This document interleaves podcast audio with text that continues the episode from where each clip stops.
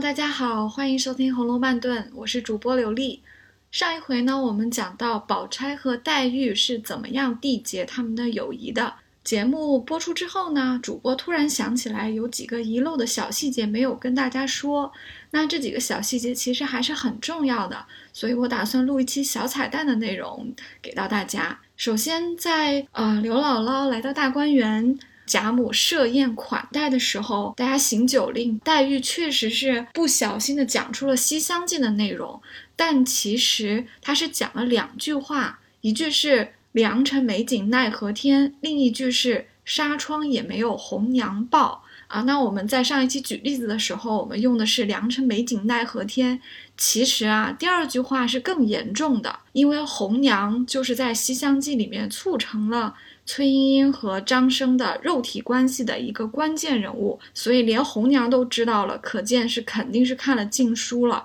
而且是已经知道了男女之事了，所以这句话会更严重。那宝钗听到了黛玉不小心说出这句话呢，也没有当场戳穿他，而是私下里去找他，跟他讲了这一番道理，所以黛玉是非常感激他的。那虽然只是两句话，两句引用的啊区别啊，但是。这里确实还是非常值得去再跟大家讲一下的。宝钗和黛玉冰释前嫌之后呢，他们的关系就不像以前那样充满了猜忌，或者说表面上的客气了。他们其实就开起了小玩笑，比如说在刘姥姥离开之后啊，姐妹们聚在一起在闲聊的时候，就说起来说要让惜春去画这个大观园，然后大家就开始，尤其是宝钗就开始。列这个啊话剧的单子啊，要什么样的笔啊，什么样的纸啊，才能够给惜春去做这个画？然后这个时候林黛玉呢，因为她特别的机敏，也特别的顽皮，她就拉了一下探春的衣角，说：“你看这个宝姐姐糊涂了，把她的嫁妆单子也列上了。”就开玩笑说：“宝钗你怎么列的？让我们去采购的东西这么多呀？是不是你想？”啊，以权谋私，把你的嫁妆也一起买了呀！啊，这个其实是一个很俏皮的细节。如果他们两个没有冰释前嫌的话，他其实是不会在这个时候去啊这么轻松的啊去开宝钗的玩笑的。正因为他们的关系变好了，所以宝钗完全没有生气，他就啊去拧了一下黛玉的脸，说这个狗嘴里吐不出象牙，这也是一个有一点点。啊，没有到粗俗，但是是个很口语的一个玩笑话，对不对？宝钗平时那么端庄，她也很少去编排林黛玉的不好。这个时候，她竟然会用这样的一句话来说她，也是因为她把林黛玉看成了自己的好姐妹。那自己的姐妹嘛，说两句是没有问题的。那这是一个小小的细节啊。啊，林黛玉认薛姨妈做干妈之后，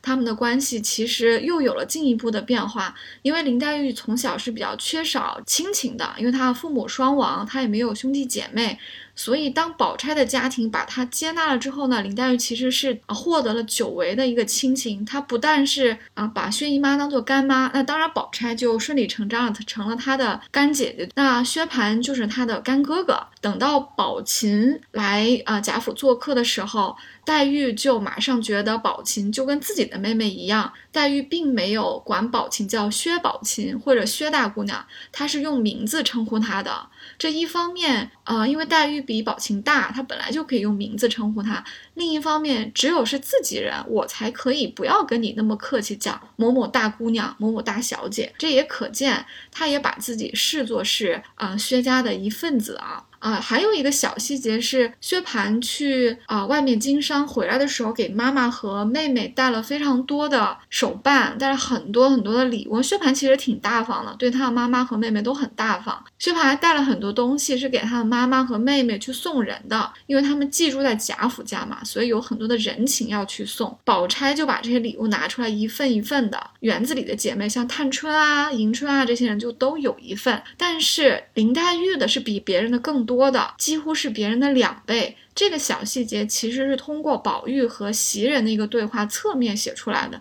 连袭人都感叹黛玉认了薛姨妈做干妈，所以是自家人。那自家人当然就是要和别人有一个亲疏远近，所以宝钗非常自然的就给黛玉的礼物是比别人的多很多。这一方面，我相信有啊干妹妹和其他妹妹有有不同，对不对？另一方面。嗯，宝钗本来就是最看得起林黛玉嘛，那现在他们有了这么一层的这么一层认亲的一个关系，她就可以堂而皇之的多给林黛玉，像其他的姐姐妹妹们也不觉得有什么这个厚此薄彼之说了。其实黛玉和宝钗的情同姐妹刻画的最深刻也最微妙的一个细节是啊，是在另一回，是在宝玉过生日的那一天。这一天呢，大家在一起玩。啊，袭人就想起来说，宝玉和黛玉还没有喝茶啊，就倒了两杯茶，用一个小捧盒捧着，就给他们俩送过去啊。看袭人其实很体贴，而且他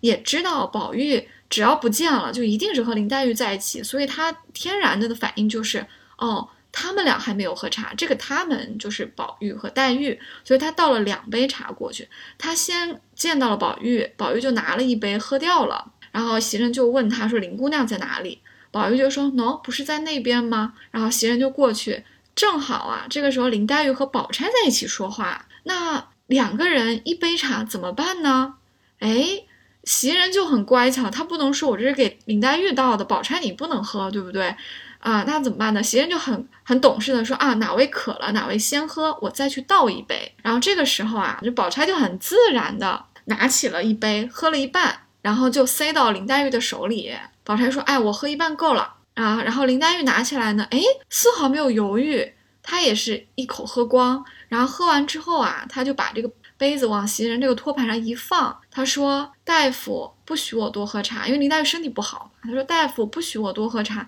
这半杯就够了。”你看他们两个都很都很体贴袭人啊，因为没有不想让袭人再跑一趟嘛，因为觉得说我们俩一人喝。一半其实就够了。更微妙的细节在于，林黛玉是不是完全没有介意她喝的是宝钗喝完了塞给她的另一半的茶？这个是一个很大很大的情分，因为同饮一杯茶，说实在的，不是在至亲之间，就是在情侣之间，就其他的人是不会说喝一杯茶的，你再倒呗，为什么要喝同一杯，对不对？所以这个小小的细节。就可以看出他们两个人之间是已已经是一点缝隙都没有的一个非常莫逆之交的这样的一个姐妹的关系了。我还想到一点啊，这两杯茶，宝玉独占一杯，而黛玉和宝钗分喝了一杯，这是不是也是在预示着啊？宝玉永远都是很难在宝钗和黛玉之间做一个舍弃，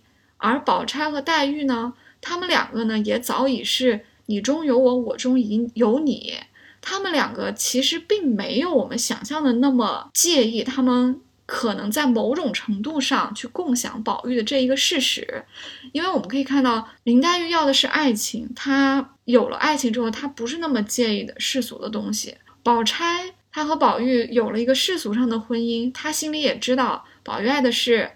林黛玉这个妹妹，那她其实也。这两个人其实都没有在这个问题上非常的纠结，也可以换一个角度来看，就是宝钗和黛玉的友情之间，似乎是高过了他们和宝玉的这种男女的情分的。当然，这是一种猜想啊，只能说林黛玉和薛宝钗的关系和我们世人想象的这种敌对啊、吃醋啊、嫉妒啊、有我没有你啊，是非常的不一样的。他们两个的关系是有非常多的层次的啊，从这个小小的话题里面，我们就能看出来作者刻画人物的高妙。有很多地方可能会随着我们的年纪和阅历的增加而读出不一样的味道来。那下一次呢，我们也会换其他的呃小话题来聊，也许每一个话题我们都能够看出和通行的看法不一样的地方来。那好，我们下次再见，谢谢，拜拜。